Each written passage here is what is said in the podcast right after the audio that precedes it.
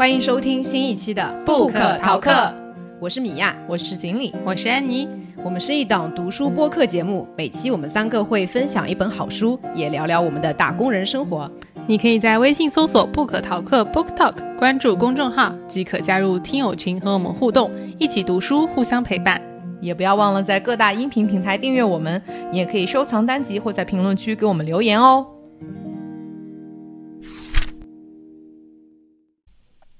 常听我们节目的听众朋友们都知道，我们是三个职场打工人嘛。那我们在节目中也分享过不少和打工人话题有关的书，从大卫·格雷伯的《毫无意义的工作》到韩国作家金惠珍的《九号的工作》，还有卡尔维诺笔下的城市小工马可·瓦尔多的故事，以及前不久我们刚刚读的卡夫卡的《变形记》。而今天我们要读的这本书，可以说是一本字面意义上的名副其实的打工人之书啊！来。来自一位前快递员胡安烟，他的非虚构作品《我在北京送快递》出版于二零二三年的三月份，豆瓣评分八点二。那目前将近是有三万人在豆瓣上标记过读过了这本书，也是引发了非常多读者的共鸣啊。那这本书也是位列二零二三年豆瓣年度图书榜首的位置。那这本引发了很多读者共鸣的书，它到底讲了什么样的内容和故事呢？我们就先请锦鲤来给大家介绍一下吧。嗯，这本书是胡安烟的一个非虚构作品集，所以书中记录的其实是他真实进入社会二十年间走南闯北的一个打工经历。从地理位置上，他去过广东、广西、上海、北京，甚至书里他还提到他去过越南去寻求机会。而书中提到了他从事过的十九份工作，就二十年间他从事了十九份工作，差不多就是一年多换一份工作的样子。在这二十年间，他做过快递员、夜班拣货工人、便利店店员、保安、自行车店店员、服装店导购、加油站加油工，也自己经营过一些小店，甚至曾经一度做过漫画社的社员和动漫杂志的美术编辑。所以，像刚才米娅提的提到呢，他真的就是一个打工王者，什么工都打过。那这本书主要的篇幅是集中在他在北京送快递的这段经历。这是在二零一八年到二零二零年，他先后服务于两家快递公司，这也分别是他的第十八和第十九份工作。第一家应该是在顺丰，当然他在书里是有隐去这个公司的名字，他说这是一个 S 公司。第二家没有隐去是品骏快递，但是大家可能不太熟悉。品骏快递应该是唯品会的一个直营快递公司，后来在二零二零年初的时候解散了。那当时胡安烟也因为这个解散而终止了自己的这个打工生涯和当时的这份工作。呃，当时他应该拿了一笔大概三万多块的遣散费之后，本来想要继续打工生活的，但是没有想到遇到了疫情的爆发。不过同一时间，胡安烟在网上也发布了他在德邦物流做夜班拣货工人的经历，引起了读者很好的反响。因此，就有编辑找到了他，鼓励他把这个他这个打工生涯的故事全部都整理下来，由此而逐渐形成了这本书。所以这本书的结构就是：先是第一章讲了他在德邦物流做夜班工人的这段经历，然后相对来说中间的比较大的篇幅都是讲他在北京做送快递。这也是为什么这本书会叫我在北京送快递。后面又讲了他在上海以及其他的一些打工的记录。那书中的内容除了仍然以作者具体的经历为主要叙述内容之外，也有他身处的职场和地区等环境方面的描写。因为作者希望通过这些描写去来帮助读者更好的理解他当时的处境和所做的决定。因为我们刚才也提到说，他在这二十年间其实经历了十九份工作，很多人其实不会做出这样的决定嘛。而且从职业生涯的角度来讲，可能他也没有说我们大部分的打工人希望追求的一种职业生涯的上升。他也希望去描述说当下他所处的环境和一些心理状态，来去帮助大家更好的理解为什么他做出了这些关于职业的决决定吧。豆瓣上面有一个这个。介绍我觉得还是蛮真实的，形容了这本书的。完颜通过真实的记录和真诚的叙述，记录了一个平凡人在生活中的辛劳、私心、温情和正气。嗯，是的，这本书里面从第一章到结尾，基本上是囊括了他二十多年的一个打工的经历嘛，也是基于说胡安烟对于自己过往的人生，他。是他生活的一个记录吧，所以这本书也是，嗯，作为他的这个非虚构作品啊。那我们刚刚也从锦鲤的介绍当中可以听出来说，这本书的内容和胡安烟自己的一个经历是高度相关的。所以下面我们就请安妮再来介绍一下关于作者的一些故事吧。好的，胡安烟他本名叫范秋岁，所以大家如果去豆瓣上搜他的名字的话，会看到他这个胡安烟下面有一个名字叫阿岁。我好像在网上看到说，这个名字它自己起的时候也是有一些古文的这个翻译在里面的，就是一些对于生活和生命的一些思考啊。所以感兴趣大家可以去扒一扒，或者自己理解一下它这个笔名。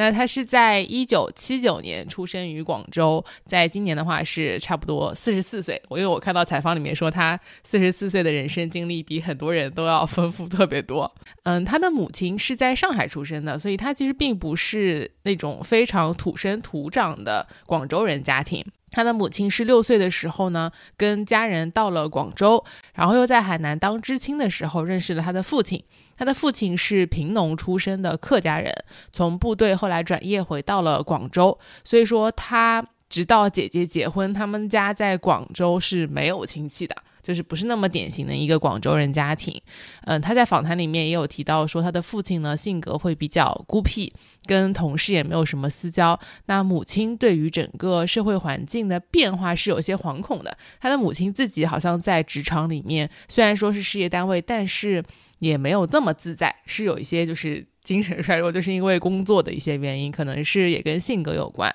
那他们对于胡安烟的一些教育，或者说。嗯，对他的引导就更多的是说，告诉他要自律，要克制自己的欲望，以及社会需要你做什么就做什么，要做一个规规矩矩的人。就是没有鼓励他说你要出人头地去做生意或者要发财。完颜他是到二零零七年开始自己做生意的时候，才在合伙人家里面听到了一些比较典型的。呃，广州人家庭，他们的父母其实是会给子女做一些人生规划和指引的。就像刚刚锦鲤介绍到的，就是他其实跳了很多份工作嘛，其实都是他自己的决定。他的父母可能有不解，但是父母是不会特别的去干涉，或者说告诉他说你要做哪一个工作，你以后要怎么样去生活，是没有这方面的这种指引的。而且父母是不怎么跟他去谈要怎么挣钱的，他们认为他的人生规划应该是社会来安排的，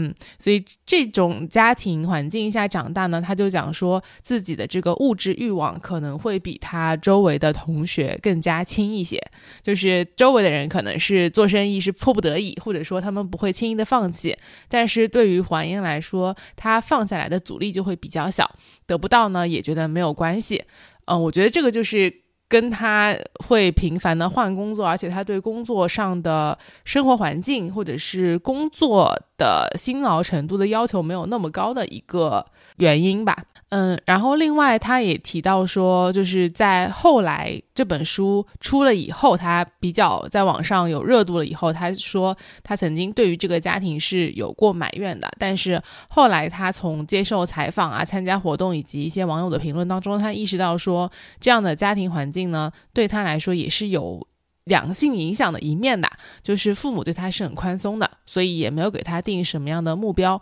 包括他的成家还有生儿育女都没有什么特别强迫的这种要求，嗯，而且他们还比较反对攀比，所以给他了一些自由的空间吧。像锦鲤刚刚提到的，他是在一九九九年中专毕业。呃，实习一直到二零二零年初，因为疫情工作暂停嘛。二十年里面，他是辗转了很多地方。呃，最长的一份工作坚持了两年多，最短的话是只做了两个月。以及我们在书里会看到他有一些做的事情，比如说摆地摊，他就没把它做成一份工作来写，对吧？没有记录进十九份工作当中。那在二零二零年的四月份，他写的这一篇《我我在德邦上夜班的一年》在社交媒体上面火了。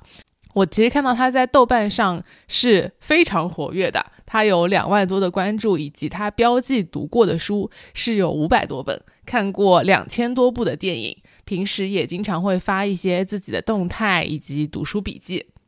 他看书感觉非常的快，这个读书笔记的日期离得非常近。他是那个豆瓣的老用户了，他二零零六年的时候就注册了账号，但是直到他这篇我在德邦上夜班的一年那篇文章之前的话，其实他就 i 人嘛，就在豆瓣上，其实他也不怎么社交，基本上就是用来当做一个工具就。跟我们现在差不多，就看过的书标记一下，呃，或者是要查一下一些资料啊什么的，就很少会在上面发东西。但是是那篇文章以后，相当于出圈了嘛，所以后面就活跃了。那篇文章一下子获得了好像上万次的点赞，然后三千多的转发。我现在看到，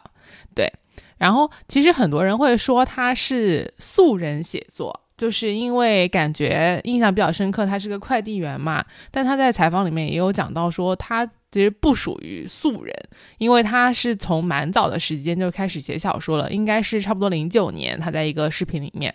而且他有写到说，就是虽然书里面他讲写作跟他的工作是没有办法同时进行的，就是他在打工的时候是。其实没有办法去专心的写作，而且他的写作也在一段时间遇到过瓶颈期，就是不知道要怎么写或者写什么。但他在零九年开始就一直在写，他曾经也有一些。嗯，作品是在文学刊物上面发表过的，所以说并不完全是大家误解的。比如说是一位快递小哥突然就写了一下自己的打工经历的这样一个情况，他是过去一直在有写东西，而且他认为去写这一些文字是对自己过去经历的一个消化和反思，同时他也希望给看他写的东西的人去带来一些安慰和共鸣吧。所以说，这是他一个呃写作的一个背景。那另外就是他有一本新书，在二四年的一月五号出版了，叫《我比世界晚熟》。他记录的是从他一九九九年中专毕业到现在二十多年的工作经历和社会经历。就听起来跟我在北京送快递的内容 是一样的，但是他更侧重于是写说，嗯，北京送就是我在北京送快递的话，更倾向于说。事实上发生了什么，并且展开去讲一些事情。而在这本《我比世界晚熟》里面，他更多的是去剖析自己在不同时期的一个心理、性格和观念等精神内容的演变，从这个角度去进行一个记述和剖析的。所以说，呃，如果大家对于他这本《我在北京送快递》看完了以后，对于他整个经历还有他的心理变化感兴趣的话，我觉得也可以去关注一下他的这本新书。嗯，因为我也去看了一些胡安烟的这个访谈，我就发现他挺喜欢去强调说他不是一个素人写作的。在书里，其实他也就是有一段是写了说他的写作经历嘛，他在零九年到应该有三年的时间是完全全职写作，没有在做其他的事情的。而且他还一度就是想模仿一些他喜欢的那种作家的写作方式，后来又发现，嗯，模仿好像不太行，所以他又开始自己写一些不一样。就是其实真的是有这个写作成长的那个历程的。嗯，是的，是的，就是可能跟大家想象当中，跟这个书名，当我一看到这个书名的时候，我以为是一个纯粹的快递小哥，然后突然。不送快递了，转行写作了，类似于这样一个感觉，跟这个事情确实是他需要澄清的部分。但是我有我有的时候也会觉得说，这是不是我们对于快递小哥的一个误解？就是我们给快递小哥贴的标签，似乎就是相对来说。对，不看书的，然后没什么太多想法的，一门心思就是靠体力活在挣钱的这样一个人群。我觉得读完这本书给我很大的感触是，不管你是在做什么样的工作，到脑力工作或者是体力工作，最终你还是得去寻求人生的意义。也许这是一个每个人都逃不开的话题。就算是真真正正从来没有一天写过。文字的快递小哥，他可能内心深处午夜梦回，也在思索这些问题。问题只是就像我们一样，我们也是没有在专注写作的人嘛，普通的白领。那我们也不断的在去思考这些问题的过程当中，只是没有落诸笔端而已。这是我对于这本书读完之后一个一个最大的感触。但虽然他讲说他是非素人写作，我好像看到一个采访说，嗯，胡安烟他还是强调自己在写这本书的他的工作经历的时候，他也不觉得自己是在做什么非虚构写作的一些就很了不起的这种记录，他觉得自自己只是在。记录自己的生活嘛，其实是没有想太多。但他，嗯，他说他自己的目标还是写一本虚构的长篇小说，这个是他写作的一个目标。就是像这种。嗯，非虚构，他记录生活的只是一个练笔的随笔作品，并不是他在写作上面真正的目标啊。所以我们也期待说胡安烟可以早日达成他的这个在写作上的心愿，希望之后可以看到他的一些虚构的小说啊这些作品。在进入到书的内容之前啊，我们今天的闲聊热嘴环节是肯定是要关于打工这个话题，对不对？那我们三个人虽然一直都是以打工人自居，但是呃，真正有过一些这种体力活儿打工经历的，好像只有锦鲤一个人啊。我其实，在女生里面应该算是强壮的了，不能算是手无缚鸡之力的，只是说稍微有点虚胖，对吧？就是 稍微有点体力不支，精神不济。我我自己早年的时候，十几岁、二十几岁的时候，其实也是早年的时候。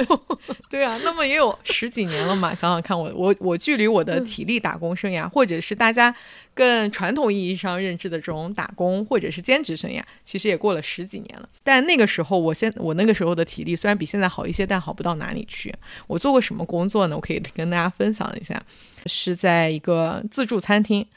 而且是相对来说，在我们当时就是学习的那个城市里，呃，相对来说比较中到高端的一个自助餐厅。首先，它的整个的面积是很大的，大概就餐区域分了三到四个块，每一个块里面都大概有六到七张桌子，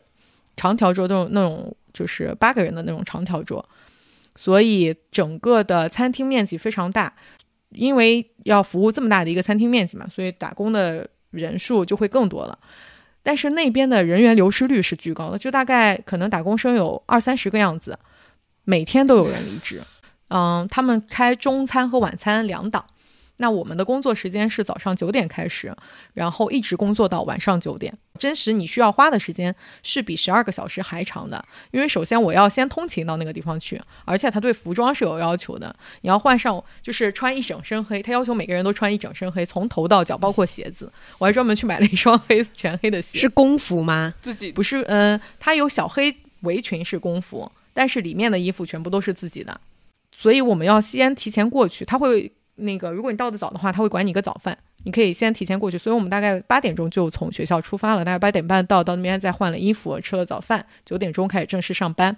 整个上班的期间，除了在吃中饭和去上厕所这两个时间段以外，其他所有的时间一直是站着的，没有一刻你可以坐在那里，就是狂站十二，连站十二个小时。吃中饭，大家是轮流的，因为吃中饭的时间差不多要到一两点，就客人相对来说午餐的时间退下去一点，但是外面还是一直需要人的，所以大家是轮番吃中饭的，而且中饭一般都是给你一个餐盘，厨房的人会帮你全部都盛好，你就在那里坐下就开始吃，吃完了马上走，因为所有的人都不超过我，几乎不超过五分钟坐在那里吃饭，大家也不太聊天的，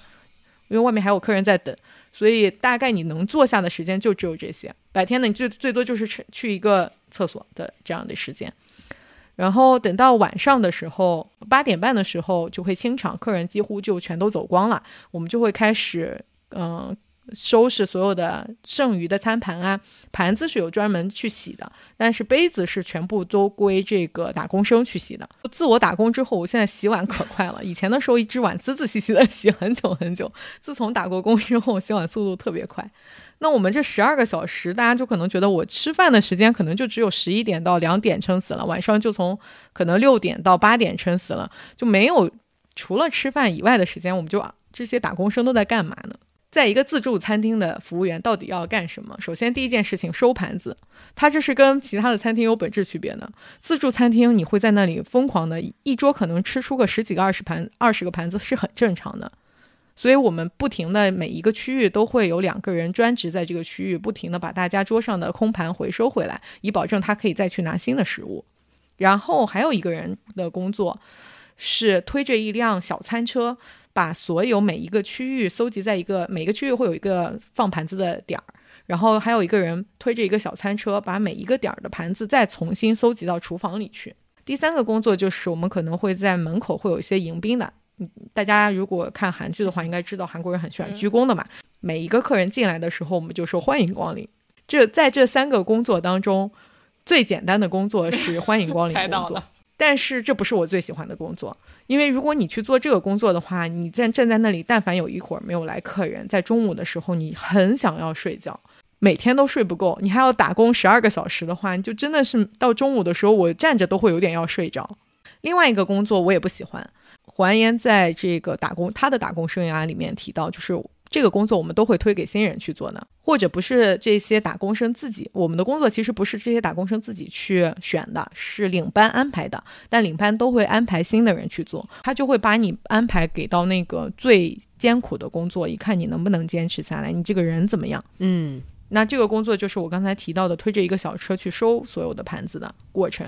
在这个过程当中，你跟客人是没有任何交流的，你也不会听到说任何人对你的工作说一声辛苦了、谢谢、客气，就这种都没有的。你就是一个无情的推小车机器人。然后推小车本身是很简单的，但是你把那个所有搜集在定点的一整摞盘子，可能有十几二十个，你一次看你一次能抱多少了，但大概。沉重程度的话，肯定都是大概五升水的一个一个重量，大家可以想象一下，一一整桶的这样一个农夫山泉，每次就把这这样一个一整桶农夫山泉重量的盘子运到车上，然后大概你每次要运个十瓶左右，就把整个车装满，然后再把这些所有的盘子推回厨房，再以同样的方式卸在那里，然后你这样一个工作要重复十二个小时，会很着急吗？就是会有那种紧迫感吗？我要赶紧把它运完。不太会，因为你就是我们运的速度跟这个他们搜的速度是差不太多的，他不需要太着急。你可能还需要再把再有一个人会把干净的盘子运出来，其实是本质上是一样的，他们就摆在那个客人可以拿取干净盘子的地方。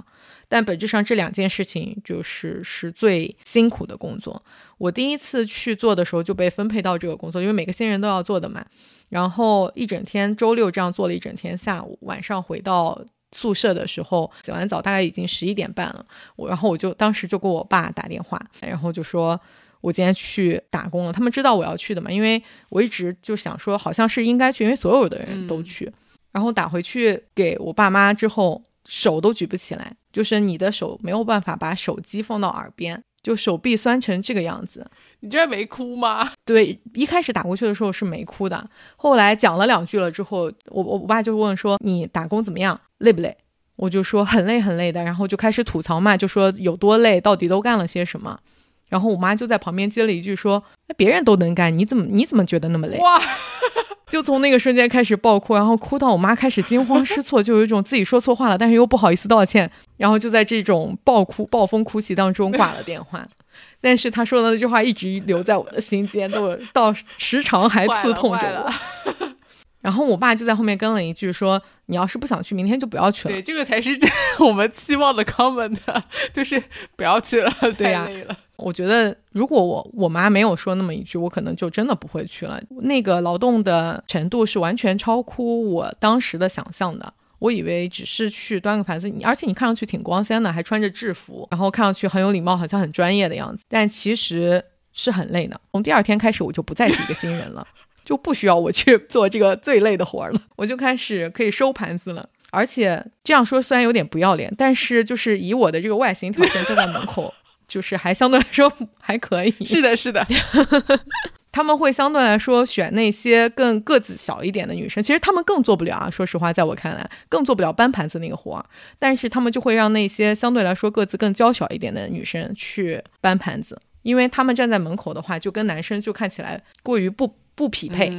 就是在这个饭店的，你当做门面的话，就不是那么的好看，所以他们就还会在这种，就是说你如果是相对来说长长得比较高挑一点的女生，她就会让你站在门口去做迎宾啊，或者去在里面去接待面对客户。但是即使是后来没有再去做那个运盘子的工作，我也在这份工作上只坚持了一个月，而且我每个月是只有周六周日才去的，所以就是他差不多五六次，四次嘛，一个月。大概就工作了最多五次，我现在记不太清了。我印象特别深刻的是，在我第一次工作完连续两个整天之后，在下一个周一坐在教室里听一个我完全听不懂的韩语的课程的时候，在那之前我都想说，我为什么要学这个东西？就韩国近代史，类似于这这种课程。然后等到打完两天的工之后。第一个周一，我坐在那个教室里面去听这个课的时候，我觉得好幸福，能坐在这里听讲，真的好幸福。天哪，真的是打工人经历。嗯，我觉得这一段经历其实也促成了我后面继续去读研究生。虽然这样说其实很愚蠢，或就不太经过思考。我当时其实这段经历很很强的打击了我对于自己是否能作为一个职场人的信心。我可能是干不了工作的，但那只是体力工作啊，你可能只是干不了体力工作而已。工作的强度比起我当时在念书的强度还是高了很多的，而且你要开始为别人负责了。我觉得这是工作跟学习本质上的区别。学习都是为了你自己，其实本质上你学不好只会影响到你一个人。但如果你工作不好，你的同事就要来 cover 你。同事来 cover 你的时候，不会带着什么好脸色的。特别如果你做的是体力活的话，不管是什么文化程度的，不管是去送快递还是端盘子，当你做不了，需要同事。靠他的体力来拯救你的时候，那个关系是很赤裸裸的。我觉得这个就跟胡安烟在这本书里面描写的很多场景都很像。所以我读下来的时候，我有的时候我会觉得说，每一个管理者都应该去读读胡安烟这本书，他们才知道在自己的 KPI 管理之下，那些真实被 KPI 管理的人到底是怎么样一种心态，他们会被这些。固化的条条框框束缚着，而做出什么让你令人啧舌的行为？好的，锦鲤的这个打工经历真的是很丰富啊。我在看这本书的时候，也在想说，如果让我去做一份这样的打工的工作，我能做什么呢？毕竟我这个体力也确实不太行，对吧？按锦鲤的描述，就按我这个身高，我可能就是要被安排去端盘子的人，去运盘子的人，门口迎宾的工作也轮不到我。怎么突然就心酸？我在看这个书的时候，也在想，蒲安烟做的这些工作里面有哪一份？打工的经历是相对来说我还可以胜任的。你想，我应该也送不了快递，然后去分拣分拣快递，去上夜班，应该也坚持不了。那个对体力要求还挺高的。剩下一些要去做推销啊，或者是那种业业务员，要跟顾客打交道的那种，也不太适合我这个 I 人。我想还能干什么工作呢？可能也只能去什么加油站，去加油站给人加油什么之类的。然后我其实，在想，嗯，现实一点，如果现在突然失业，然后我的职业选择也只。局限在那些体力劳动里面的话，你就假设开个脑洞想一想，我想，嗯，可能，嗯，是不是可以去什么咖啡店当一个咖啡师，类似这种，我觉得还蛮适合我的，或者是给人去当什么收纳员、理货员，这个感觉还挺适合我。哎，我觉得收纳师你可以的，但是我觉得这你说的这些已经不局限在体力劳动里了，但是收纳师你们两个人应该可以。就是其实咖啡师是我之前一直想的那个很理想的，比如说万一裸辞了，对吧？或者 什么时候想体验生活，真的想去学一下。有一些很多人现在幻想就是以后开个花店或者开个咖啡店嘛。我在有这个想法的时候，我就去小红书和其他就是网站上面看了一下一些人的亲身经历。怎么说呢？也不是很美好，就是他对你的体力要求也很高。你要去把那个咖啡店的垃圾都要扔掉，然后呢，咖啡店可能还会对吧？仓库里可能会有小动物啊！哦天哪！对，然后你那个工作时间也是一直都要站着的，而且看那些饮品店的人，如果生意比较好的话，他们的这个工作压力也是比较大的；如果生意不好的话，他店里肯定不会配多少人，所以个人的工作压力还是挺大的。其实想一想了一想，这些工作。嗯，如果是真的靠体力劳动，我可能都不一定能做很长，就是坚持个一两天可能可以，就跟锦鲤差不多。但是如果要我坚持很久的话，可能并不是很行，而且他的收入相对来说，我觉得在一开始肯定也不会那么高。别无选择情况下，我觉得我是肯定会去做的。或者去什么便利店当收银员，类似这种，我们上一本书才聊过的便利店的工作，当然也是很辛苦的。嗯，便利店的工作曾经在我们的打工生涯里面是最吃香的工作，这是很极少的，你韩语要特别好的人才能做的工作，因为便利店一般只会留一个人，就是你如果交流不了的话，或者引起什么顾客纠纷的话，就是你要全权处理这件事情的。我觉得这工作还有一个很挑战的，就是对 I 人来说，就跟胡安烟一样嘛。你对于这种人际关系没那么，就是社交方面没那么强的人来说，我觉得服务行业真的好难啊！就你要面对各种各样的人，而且你得配合，就是顾客是上帝嘛，对吧？就是这个真的好难。是的，这也是为什么胡安烟他在选择打工的工作的时候，他会倾向于一些体力劳动，就是这种不怎么用跟顾客打交道、不怎么用人际交往、要说很多话的这种。因为他也尝试过类似这种工作去做，呃，导购啊、销售啊这些工作，然后发现自己并不擅长，就后来还是选择了一些靠体力劳动的这样的一些工作。那我们下面要不就进入到这本书的分内容分享的环节。书里面也讲到了他之前打过工的十九份工作嘛，其实也不止十九份工作，有一些可能时间比较短一点的也没有写在这本书里面。那么我们今天每个人会分享一段，说自己在看这本书的时候觉得看下来比较有感触的一些片段吧。呃，要不我先来分享一下他的这个夜班生涯。这篇文章也是就我们前面讲到的，他当时在豆瓣上发的“我在德邦上夜班的这一年”，是这篇文章让胡安烟在网上开始出圈的嘛，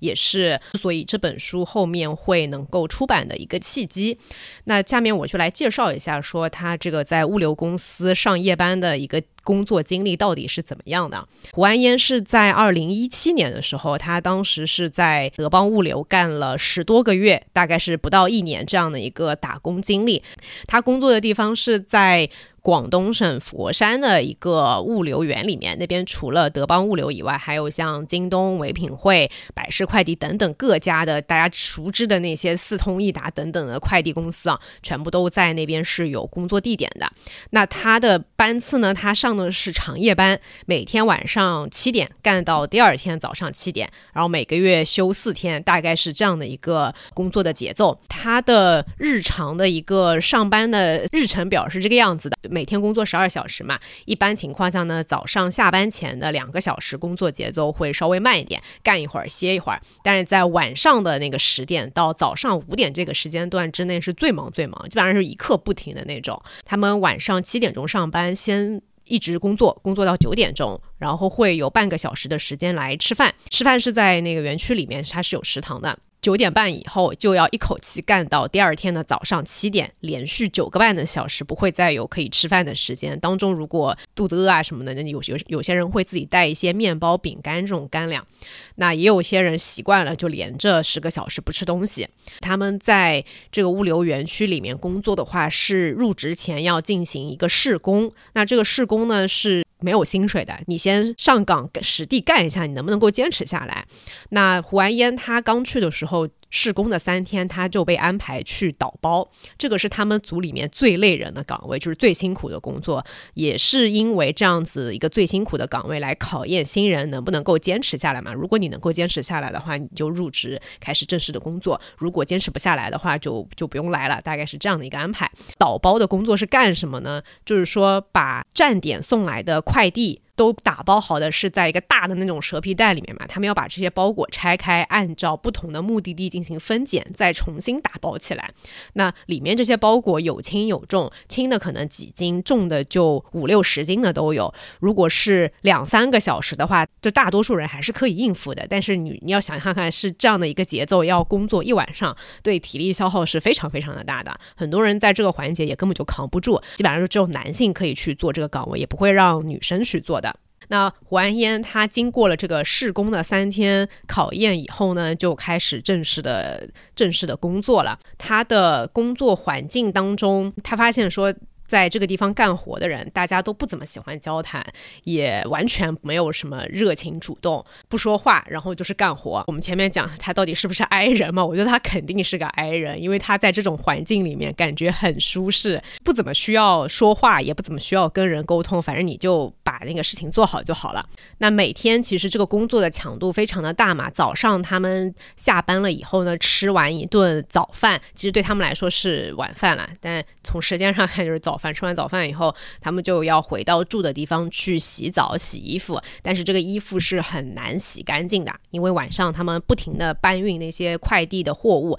经常会沾到各种油渍和污渍嘛。就是其实衣服都已经洗不干净了，而且人是非常非常累的这个状况，大家都会觉得说洗太干净也没有必要，因为第二天你还是要去到去做一样的工作，依然还是会弄脏的。所以基本上的人呢，就是随便洗一洗，就是第二天就继续去上班。那么这个是他的一个工作的日常生活，基本上就是晚上开始上班，第二天早上下班之前吃顿早饭，然后就洗澡、洗衣服、睡觉。这个夜班生活最最最令人痛苦的一个环节就是睡觉。我觉得可能胡安烟的这个睡眠状况生物钟非常的顽强，所以对他来说呢，这个睡觉是最最痛苦的地方。因为对于这种日夜颠倒的生活，每个人的适应能力不一样嘛。那他在头几个月的工作过程当中呢，就是每次到了凌晨四五点的时候都非常非常的困，就困到那种感觉只要躺下五秒之内就可以睡着，站着都能睡睡着的这种这种。程度，一个是晚上你要熬住困意，第二就是说白天对他们来说是补觉嘛，但他却在白天补觉的时候睡不着。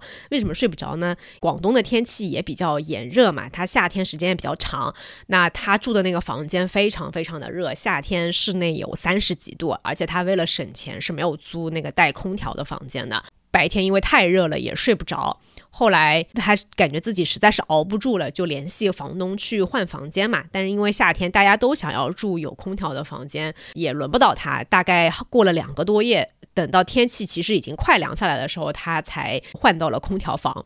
对，所以这个热是其中第一个因素。那第二个因素呢，是噪声，也是妨碍他白白天能够入睡的一个因素。因为他住的那种那种出租房，估计也是咱们这个物流园区里面就比较便宜的这样的一些房子。那楼下的大门它是没有那个门禁系统的。如果租户有访客来了，要么就是电话下联系电话下去开门，要么就直接在楼下喊。只要楼楼下一有人喊，他就会被吵醒，就声音可能对他的睡眠质量影响也很大。那么就算是天气凉下来了，也没有人来吵到他睡觉的时候，其实他的睡眠质量还是很差，他就发现白天就睡不着。我所以我说嘛，生物钟过于的顽强了。他试过各种各样的办法，吃褪黑素，然后吃那个黑巧克力，当然这些就对他都没有什么作用，然后也也不可能买到安眠药这种。那么他就只好采用酒精，用酒精来麻痹自己。然后他买的酒呢，就是超市里面比较便宜的那种二锅头，也甚至也买不起红星二锅头，都是那种买的是那种杂牌的酒。他经常一边喝酒一边看书，然后喝完以后也完全不记得自己到底看看了什么样的书。一般每天要喝个二三两酒才能够躺下睡觉。晚上他是六点半起床嘛，那如果中午两点前能够睡着的话，他就已经感到很庆幸了。甚至有的时候过了四点还醒醒着，就会很焦虑。嗯，不知道锦鲤有没有这样的体验？那失眠的就是你越睡不着就越焦虑，然后越焦虑就越睡不着。是的，恶性循环，踩踏事件。哎，对，就是一个恶性循环的一个 一个情况。但他喝酒呢，虽然勉强能够睡着吧，但他其实会导致另外一个问题，就是醒来以后其实还是醉醺醺的。还好他是走路上班，不需要有什么交通工具，不需要骑那个电动车啊什么。走路的时候也感觉到说头是晕晕乎乎的，然后身体感觉每一步踩下去路面的高度都不相同，说不清楚是他自己的身体在摇晃，还是这个世界在摇晃。那么有这样睡眠问题的人，其实不只是他一个人，他的同样上夜班的工友，其实大家都会或多或少的生物钟会有一些问题。但你知道，人的娱乐的需求是一直都在的，就算是每天晚上被睡意折磨的走投无路，在非常非常困的时候，每次都想说下班以后一定要不顾一切的狠狠睡上一觉。可是等到早上下班以后了呢，就是那个最困的时间过去了以后，人又精神了起来，而且因为长时间从事这种体力劳动，非非常想要做一些娱乐的事情，就是这个是一种身体的本能反应。他们也会有一些同事会在下班以后去唱 K 呀，或者进行其他的一些娱乐活动，然后能睡个一两个小时又去上班。但他觉得说这样对于身体来说太危险了，因为物流行业虽然不不是高危行业，但他们的那个分拣厂其实之前有出过一些事故，也不能说事故，工亡吧，可以这么说，会有那种过度疲劳诱发猝不死的。他在那边工作的那一年就死了一个装车工，据说是干活太猛了，一晚上装了两辆车，回家以后就躺下以后就再也没有起来。所以胡安烟他没有那么那么疯狂，他不想把自己的命丢在工作里面，所以他也不会去跟同事一起去，就是下了那个夜班以后还要再去嗨。所以一般来说呢，他的这个解压的方式就是去附近的村子逛逛超市，稍微买点东西这个样子。整个的生活就非常的枯燥嘛，主要还是我觉得主要还是这个长期日夜颠倒的作息，让他的睡眠状况非常的糟糕，而且过了一段时间以后，记忆力开始。衰退，反应也开始变得迟钝，最后这段经历就也没有坚持到满一年嘛，一年不到的时候，他就从这家公司就离开了，后面去北京送快递了。嗯，大概就是这么一个上夜班的一个经历。我感觉他上夜班的那个，他不不跟同事去唱 K，可能也是因为他年纪到了。他的年龄其实都比这个行业平均从业者的年纪是要更大一些呢。这已经是他的第十七、第十八和第十九份工作了，就德邦，然后后面的两份快递工作，其实都是在他四十岁左右的时候去从事的。但其他的那些快递小哥可能还是在二十几岁，我觉得这也是他做起来会比其他人相对来说更力不从心的部分吧。这是我的猜测就，年纪对于体力的这个衰退是有非常大的一个影响的。就想想看，如果我四十岁还要去上夜班的话，真的，嗯，好，那我们就接下来进入到下一个故事的分享。我和安妮会跟大家去分享那个胡安烟在北京送快递的一些故事。我觉得快递小哥这个形象相对来说，还是我们在最近几年我们日常当中接触最多的一个打工者的形象。像他其他做的那些什么服装店导购啊什么的，已经有好几年没有接触过服装店的导购了。而且我觉得现在。快递小哥其实，在社会上也算是一个热点话题。作为客户的这一端来讲，我们到底要怎么去对待快递小哥？快递小哥的工作到底是什么样子？一方面有很多的这种信息说，快递小哥的收入其实很高，而且工作又自由。甚至我们在现在的这种年轻人的工作市场上，都会发现说，年轻人越来越流向快递行业，而不是传统的那些。如果两个选择，一个是去做快递，另外一个是去工厂。年轻人往往都会选去选择送快递，而不是进入到工厂这种稳定的一个上班节奏。所以，似乎快递是一个带了引号的好职业。但是，真正在送快递当中会遇到什么事情？从快递小哥的视角来看，我们的关系到底是怎么样子的？我觉得下面的故事可以给到大家一些小小的。线索，我先来分享一下他在嗯 S 公司顺丰公司的一个他做了这份工作以后，关于时间成本，就是给我留下很深印象的这一部分的内容。我其实，在之前没有想到说他们会这么这么的在意这个时间成本。虽然我们会现在在路上看到快递小哥和外卖小哥。他们都是很匆忙的在送快递或者是在跑的。对于我们客户来说，我会觉得我们的快递来的越早越好，以及会觉得哎还挺快的。我怎么昨天刚下单的东西今天就到了？但对他们来说，就是这个工作每分每秒都是在算钱的。刚刚锦鲤讲到说，其实快递小哥的这个工资好像还挺高的嘛。他其实有讲过，在顺丰他拿到的工资每个月。差不多平均是在七千块左右，确实是一个不算那么低的。因为他之前打过的很多工，我们会看到他的月收入可能就一千几百块钱，当然是在三四线啊，而且或者就是三四千块钱这样的一个收入，所以七千块的这个收入是不低。当然，它也是由北京的生活成本和工作强度所决定的。如果说这个劳动力拿到的报酬低于这个七千块左右，那么它就会流向其他的工种，所以也是这个市场啊，让这个工资会在七千块左右的这个金额。他说：“这就是我的劳动价值，我避免用身价这个词。”然后我每天工作十一个小时，从早上到站点后卸货、分拣和装车花去一小时，去往各个小区的路上合计共花去一小时，这些是我的固定成本。那么剩下来用来派件的九个小时里，我每个小时就得产出三十元，平均每分钟产出零点五元。反过来看，这就是我的时间成本。我派一个件，平均得到两元。那么我必须四分钟派出一个快件，才不至于亏本。假如达不到，我就该考虑换一份工作了。他渐渐的就开始习惯从纯粹的经济角度来看问题，就是把每一分钟都看成零点五元。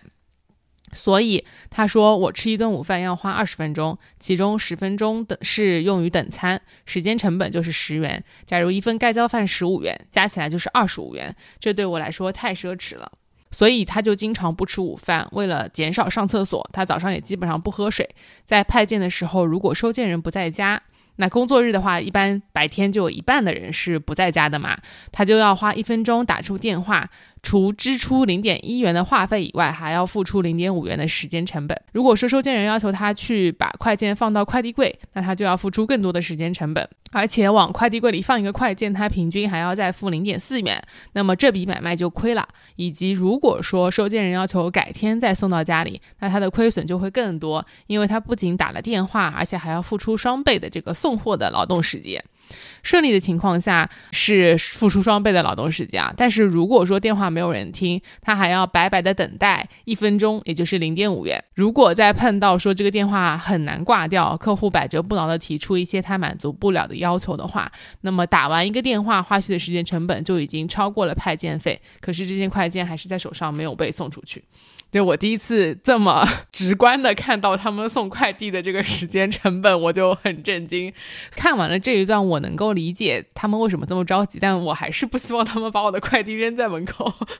因为我是看到过挺多快递员是把这个快递直接从电梯口抛向了家门口。快递在地上滚，然后也看到过一些快递或者外卖员他们出车祸，因为我觉得在上海的马路上，你看到比较多开车速非常快的，然后又有可能会违反交通规则的，就是呃送快递或者是送外卖的这些小哥，因为他们非常着急。这是一个结构性的问题吧，因为毕竟也没有人想要去冒着生命的危险去说去赶路的。但整个的它的那个后台的系统，尤其是像送外卖，好像是这样，你如果超时的话，它是要罚款的。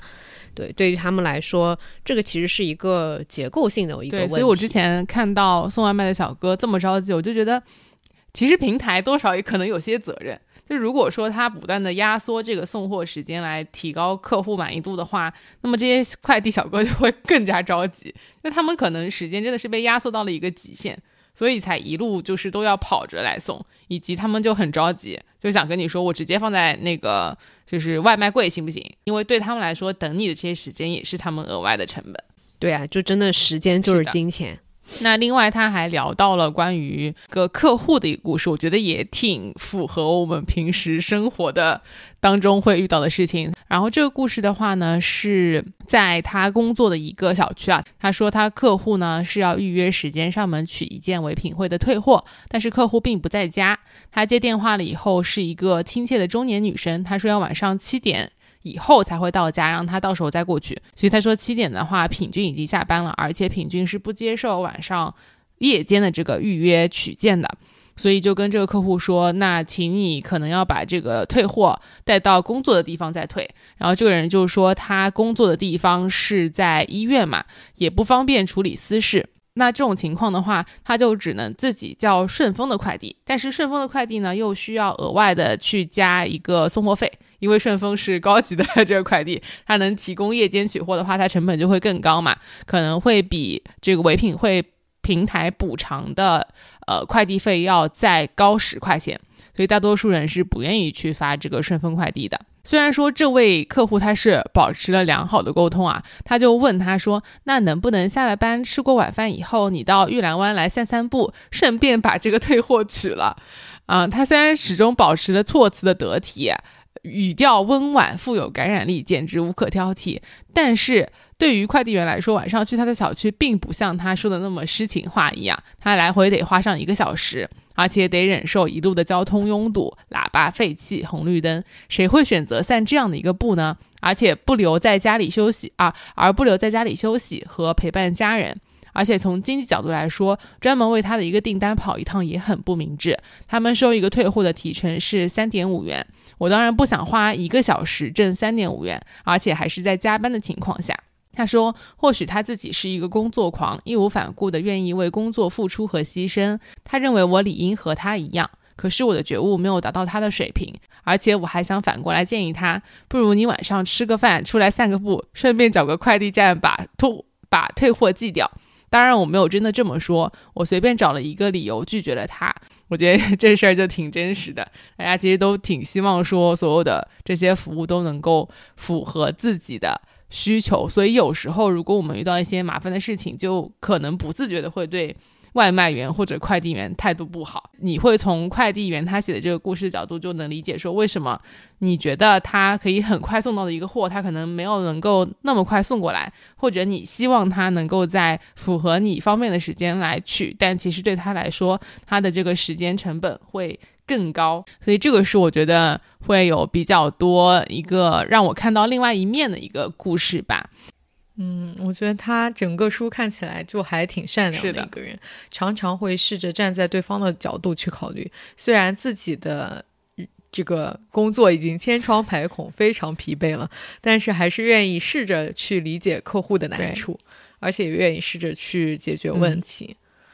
就是这样残酷的 KPI 制度，没有把他的这个本性、人性完全抹杀掉。就他其实没有真的变成一个机器，他在自己是要变成机器还是不要变成机器之中垂死挣扎，苦苦的这个寻求一条出路。是的，他之前还有一个挺搞笑的事情，就是有一个人，应该是有个客户，就是在他送货的时候没有办法接嘛，就是没有能够及时的出来拿，他就是跟这个客户说，你能拿的时候再打我电话。后来因为电话一直没打通，那客户就等了他三四个小时。而且因为他在那个楼里面跑嘛，好像信号也不是很好。那个客户看到他的时候，就嗯有那么看上去有那么点生气，就说顾客是上帝。然后胡汉言说，他就本能的为自己辩解说，但是上帝只有一个啊，就是我有很多很多客户啊。那那个人就笑了，就看来他也没有特别特别生气，我觉得特别搞笑。嗯。哎，就这种，他说到那个好送的区域和不好送的区域的时候，我就在想说，那我们家这里应该算是好送的。我们家应该也算好送的。我们家现在快递都是直接扔在那个门口就走了，他也不会有什么任何其他的来跟你讲。对我是专门在门口贴了一个小牌子，上上面写着“快递放在这儿，请不要敲门”。因为家里不是一直有人，而且有小孩睡觉的时候，也会担心他一直狂按门铃把小孩吵醒嘛。所以他们就是我跟我的快递员也形成了默契，每个人都是堆在我家旁边的这个这个地方的。嗯，而且送就是收快递过来收那个退件的也都是放在门口的，我都会把那个退件码大大的写在那个纸箱上。我是搞了一个那种地垫，就放在门口，上面就写着快递存放处。什么东西？这是淘宝上买的吗？还是是你自己定制的？好搞笑！但是你这个快递如果从哦，因为你是这种从外面回来拿快递呢，就是我们是在家里，但是不想给他开门的，所以如果他放在我的地垫上呢，我就会一打开门就开开不了，你知道吗？就会被堵在家里。很好啊，这个地垫，我下次也搞一个。好的，那我们接下来再讲一讲胡安烟在快递的生涯里面提到的一件，我觉得作为客户来讲，可能最在乎的事情就是投诉和报复。我不知道大家作为这个快递用户有没有担心过，说快递小哥会不会，就是如果你投诉他，他会不会报复你？毕竟他有你的信息，对吧？他都知道你家住在哪里。是的，我很担心这一点，所以从来没有跟快递员起过任何的冲突。嗯，但胡安烟自己的话，其实他有遇到过特别难缠的客户，他在书里有呃有写到过这些小故事。那这些难缠的客户，他也说我自己默默地记在了自己的报复备忘录里面，里面总共只记过两个名字，后来都删删掉了，一个也没有报复。就是在当下的时候，其实他们他的心心情也受到了这个客户非常大的影响。但是最终，其实大家还是会坚守自己的底线，然后不会做出什么过分的事情的。那我们就来具体讲一讲，说让他气到觉得要记在自己的小本本上的客户到底都是什么样子的客户啊？那这个的前提其实是在春节假期过后，他发现很多客户消失了，他们不再在他当时已经在品骏快递了嘛，他就发现这些人不再在唯品会下单，或者是说他们离开了这个地址。在春节后的一个多月里面，胡安烟遇到了起码几十呃十几个留错地址的快件，全部都是收件人搬家之后忘记修改收收货地址了。而且这些搬来搬去的人，大多数都还是住住在合租房里的。一旦留错地址，快快件还是会被原来的室友代收，因为他们是合租房，室友其实也互相之间没有那么熟，不知道自己的室友到底是放假了没回来，还是搬走了。所以还是会帮室友就就签收掉，或者是说放在门口了，他就当签收掉了。遇到这种情况的时候，他就只能掏钱帮这些客户转寄，因为发现的时候快件都签收了。如果说这些快件算是丢件的话，他就要赔整单的价格。为了避免他自己要赔整单的价格，他宁愿只是损失一个转寄费用，然后帮客户就是送到这个应该送到的地址。我觉得听到这里的时候，我就会觉得，哎，这些客户真的是自己的东西写错了地址，为什么不负责任，还要让快递员出钱帮他转寄，就不懂事，对吧？后来他写到一些具体的这个故事的时候，我就发现这些不懂事的客户还挺多的。比如说，他说有一次他敲门没有人，于是点电话联系了收件人，他收件人就让他把快件放在门边的电表井里。但直到这个收件人下班回到家之后，发现电表井里没有快件，才意识到自己说是放错了地址。他以为打当胡安岩给他打电话的时候，他还以为是他新地址的快递员给他打的电话。于是胡安渊就跟他说：“明天我可以帮你把快递取回来，再转寄过去，但是你得付付一下运费。”那这个人他就同意了，但大多数人是不会给他钱的，就会跟他扯鼻，因为他们就会开始说：“为什么我买的是包邮啊？”然后快递员就说：“我你留错地址，快递已经签收了。”他就那个客户就会说：“为什么签收了呢？我又没收到。”快递员就说：“我送到你留的地址了，屋里有人收下了呀。”他说：“那不是我呀。”快递员又说：“我又不认识你，我只管送到你写的地址。那你不核对一下吗？”然后快递员就说：“我派件的时候报了你的名字啊，那屋里的人收下了，我还能怎么核对？因为住合租的人大多数是不知道室友的名字的，所以只要是地址是对的，就会帮忙把快件收下，然后放在公共区域。所以就为了这样的事情，快递员就经常会要不得不要承担这个客户的错误，而去付这个转运的邮费。”我看到这里的时候，就是如果我带入这个客户的心理，确实对吧？我也没收到电话，但是我也没有签收这个东西，他也没有核对收件人是谁，他就给我签收了，就听上去确实我还有一些道理存在的。但是我又站在快递员的角度来讲，你说我送一个件才两块几，我还要再查你身份证，你也不一定会让我查你的身份证，就我也确实搞不清楚你收件人到底应不应该是这个人。就是在这样的一个互相的条件下，其实确实是没有什么特别好的解决办法呢。曾经一度，我只站在客户这边思考的时候，我自己也会有这种这种感受，就是你为什么签收了一些我没有签收的东西？为什么我没签收的东西就显示我签收了？我现在就开始慢慢的有一些看开，就只要这个东西不是真的掉了，具体的解决方法大家都还是可以商量。我自己也发生过几次这种快件送错地址，送到我之前的地址的，然后解决方法，我当时还不知道快递员还可以帮我转寄，我自己又跑到原来的地址去把那个东西拿了回来。我。其实本来也不知道的，我没有记错过，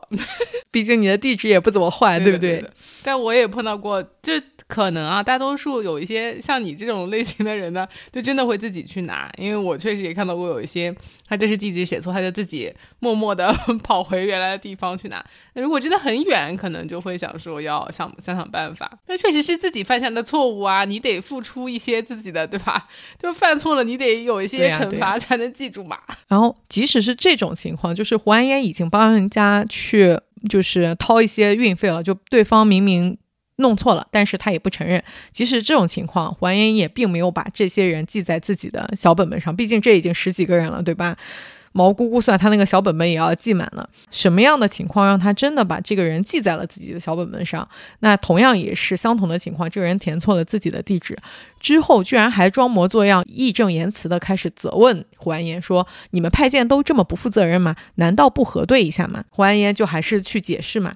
然后顾客还是说，我都不认识那个签收的人，你凭什么让他帮我签收呢？他说地址可能写错了，但那个收件不是我，收件人不是我，你难道不核对一下吗？就他的沟通态度很不友善，而且不但没有丝毫愧疚，还满嘴理直气壮的语气，说什么他也是打工的，很理解打工人的难处，但对待工作不能那么马虎等等，俨然是要教我做人了。就是明明是自己做错了，还非常有道理，在这种情况下的时候才会激怒这些真正的付出劳动的人嘛。所以当时胡安烟就非常的愤怒，而且就基本上是气炸了。但是为了工作，就只能暂时忍气吞声。然后当下默默的想，等我辞职不干后，一定要上门找他算账，君子报仇，十年不晚。但实际上他也没有做了。另外，他还讲过一个故事，是就是他的小本本上一共就两个报复的名字嘛。除了这样一个事情以外，其实另外一个故事也是很相似的，也是有一个人他自己没有接电话，没有接这个快递员的电话，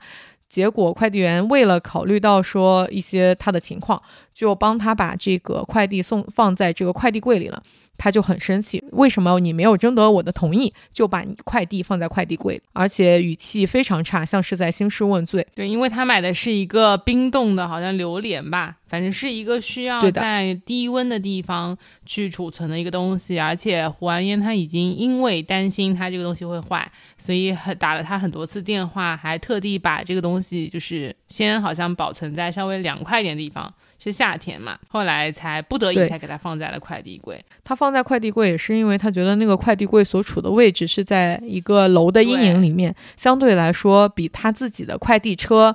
那个地方是更凉爽的。他也担心这个东西会坏，所以才放在快递柜里的。没想到还是遭到了这个客户的投诉，说你没有经过我的允许就把我的东西放在了快递柜，而且同时他还对他进行了后续无理的要求，因为当时。欢颜已经离开了这个小区了，一时半会儿是没有办法回到这里的。就算他马上往回赶，也是赶不回来的。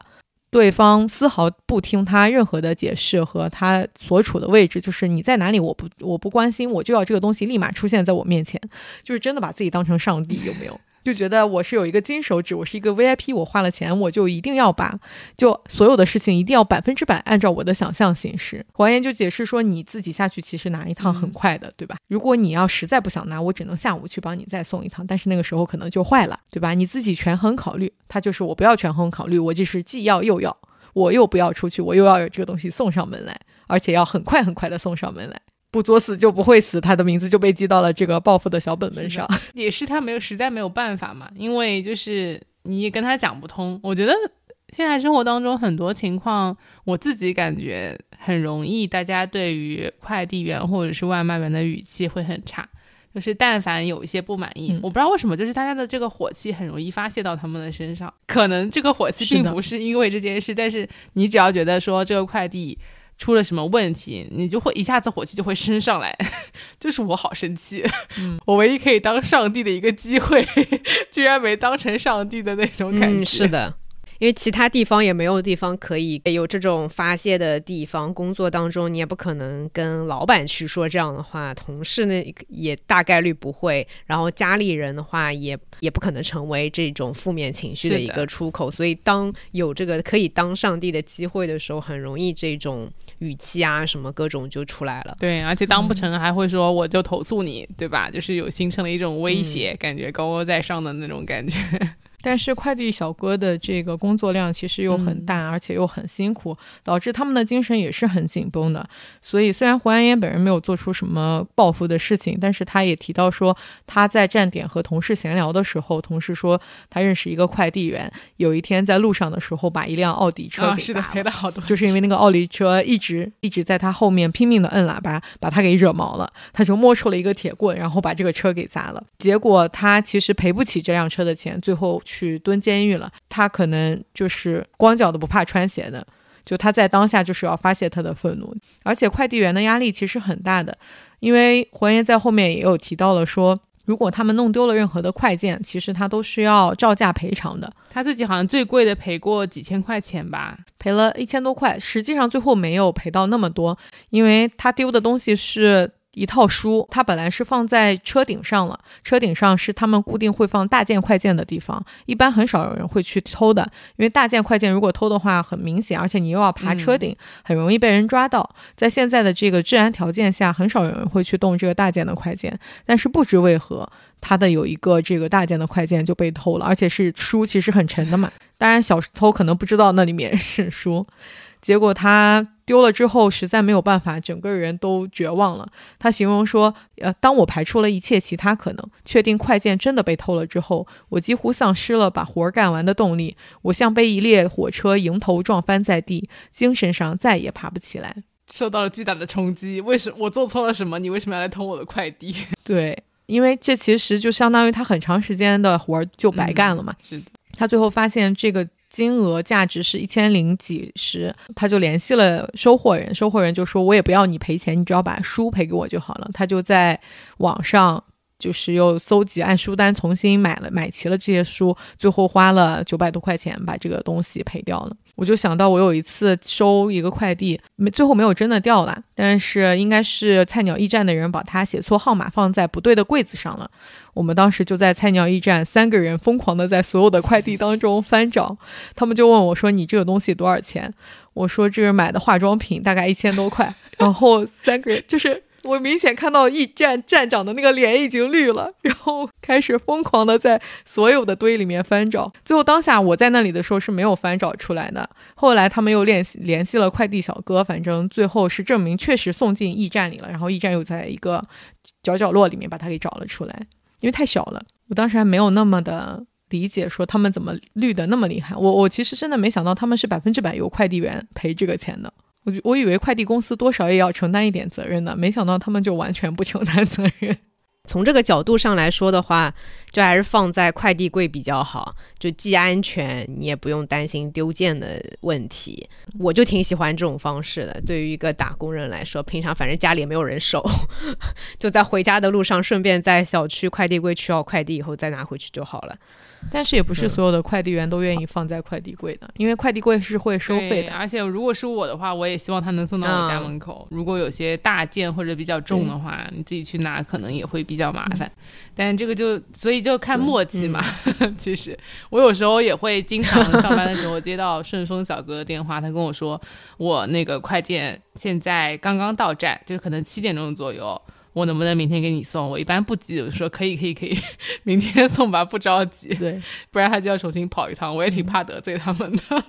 好的。然后我最后其实还想分享一下他在后记当中写的一段关于自由的思考，因为我觉得其实对于我们打工人来说，嗯，工作占据了我们非常大的一部分时间嘛。然后像胡安烟的话，他在呃打工的时候其实是没有什么太多的时间去思考的。因为工作本身就极大的占用了他的时间，而且还透支了他的情绪。你想看上夜班，这个体力，然后以及你的脑子甚至都没有办法开始转动了。送快递也是要面对客户的投诉啊，各种各样呃需要去解决的问题。所以最后我想分享的这一段关于后记后记里面他对于自由的思考，我觉得还挺启发我的。他写到说，所谓的自由，实际上在于你能意识到什么，而不在于你。你享有什么？对于一个文化水平不高的农民来说，尽管每年的农务受到二十四节气的限制，但他并不会觉得有什么不自由。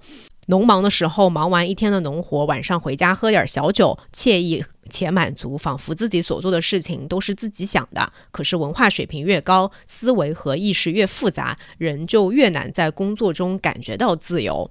那他自己的经历呢？因为他是有的时候打工觉得受不了了，他就换一份工作，或者是在这个全全职写作的一个状态。他其实一直都反复的处在打工和写作两种状态当中。那写作对于他的意义呢，也是跟我们之前读那个《变形记》的作者卡夫卡一样，写作对他的意义来说是非常个人、非常重要和纯粹的。虽然他写的不多，但是对于对于胡安烟来说，他讲到说。写作就是我生活的另外部分，属于自由的那个部分。当我去打工的时候，我就无法写作。光是工作本身就极大的占用了我的时间，同时它还透支了我的情绪，令我在下班后只想放松和解压，而无力思考其他。而当我要写作的时候，我就辞去工作，专心的在家写。这种间歇式的打工和写作交替，就是我近十年的生活状态。或许这也算是一种折中的自由吧。也就是说，在一半的时间里，我不打工并自由；而在另外的一半时间。里，我打工并不自由。他说：“正如新来所说，呃，追求真理比占有真理可贵。自由的情况也一样。或许他可望而不可及，或许我终身都无法抵达他。但这并不要紧，因为对他的追求比对他的获得更可贵。而且这对所有人乃至整个世界来说都很可贵。它就像理想和信念，是我们生命的支点，而不是内容。”这是他关于自由的一些思考。嗯，而且他在写这本书的，嗯，整个的写作的经历，也让他重新去回顾了自己所有的打工经历嘛。他在这本书的最后的地方写到说：“今天我对自己所有的打工经历只怀有感激和怀念，没有丝毫的不满和怨愤。我承认曾经有过，但已经全部放下了，因为从更多的生活经验中，我逐渐认识到，怀着怨恨的人生是不值得过的。”就有点像我们之前读《驻马店伤心故事集》，郑在欢他在写完了那本书以后，也似乎是通过写作这种方式，对他的童年生活和他过去的那些遭受到的经历，嗯，是自己跟自己的一种和解吧。我觉得对于胡安烟写这本书来说也是一样的。那我们读了这本书以后，我觉得一方面是他自己。的一个给自己的一个力量。另外一方面，我们在读这本书的时候，我作为一个打工人，也通过他的打工故事，是会有一种力量。这种力量是来自于说，其实通过书籍看到别人分享的故事，会感到我不是一个人。这个世界上，我在现在这个阶段经历的那些痛苦、啊烦闷，所有的这些情绪，并不是。只有我一个人在经历，也不是在这个世界上发生的第一次，它无数次的发生在这个世界上，就会觉得，嗯，你不是一个人在经历，你也不是一个人在战斗，所以这个是我自己看这本书的过程当中，觉得受到一些温暖和治愈的地方吧。嗯，不知道你俩读下来的感受是怎样的？嗯，我觉得我因为看到他在当中还去漫画社打过工嘛，而且也认识了一些听摇滚乐的朋友。我们其实差不多，虽然我们做的工作没有他这么累，但是我们也在工作之余尽可能的去追求一些自己自由的部分。就是他他对他来说，漫画社啊，还有那些摇滚乐，都是在鼓励他和给他一些嗯生活上的动力吧。就是在工作之余让他。更享受生活的那一个部分，其实他在采访当中也会提到那些对他来说是印象很深刻的，而且那些漫画师的朋友也给了他很多肯定，就告诉他说你并不是一个人，你也并不是那么幼稚的，其实你是有一些很可贵的精神是可以被保留的。然后我觉得我们在工作之余去看书啊，出去玩啊，然后旅游看看电视剧啊，看看那些话剧啊什么的，其实都是一些自己。丰富自己生活的那一些部分，呃，说到底就是工作不是全部，不要让工作成为生活。对，而且他好像也没有打算继续要工作啊，他好像现在跟他的妻子在成都，他的妻子也是作者嘛。据某一个采访，我看到他说以后准备再去一个就是相对来说消费会更加低一些，会生活更加平静的那种地方。啊，他说下一次如果还再去打工的话，他希望自己可以去当保安。他当过的呀，就比送快递会 没有那么辛苦一些。可对，看来已经对。下一份打工经历已经有一些规划了，但我相信说胡安烟随着他的作品为更多的人熟知，也许啊将来他也不需要再去打工了，靠着写作就确实就可以维持他的生活。他跟他的妻子也是在写作的论坛上认识的，包括他当时为什么会去北京送快递，那时候的女朋友现在的妻子还就在北京嘛，所以他过去两个人在北京生活，那要维持日常的生活，他才去送的快递。那后面他们去四川。川呃去成都生活的话，也是为了照顾他妻子的父亲啊，是身体不太好，所以为了方便照顾老人家，他们就搬去了成都生活。嗯，好的，那我们今天的分享就先到这里啦。希望大家通过这本《打工人之书》，看到更多的千千万万的这个打工人的这个故事，也可以从这些故事当中获得更多的一些力量。嗯，那这是我们今天的分享，我们下期再见，拜拜。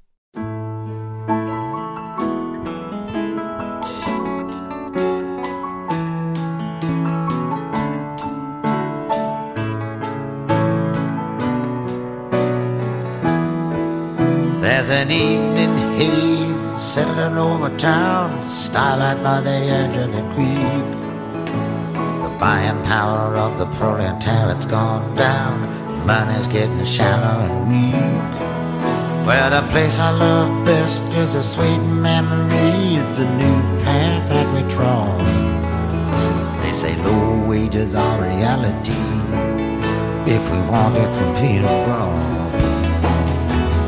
My cruel weapons have been put on the shelf. Come sit down on my knee. You are dearer to me than myself, as you yourself can see. While I'm listening to the steel rails hum, got both eyes tight shut. Just sitting here trying to keep the hunger from creeping its way into my gut. Meet me at the bottom, don't lag behind. Bring me my boots and shoes. You can hang back or fight your best on the front line. Sing a little bit of these working blues.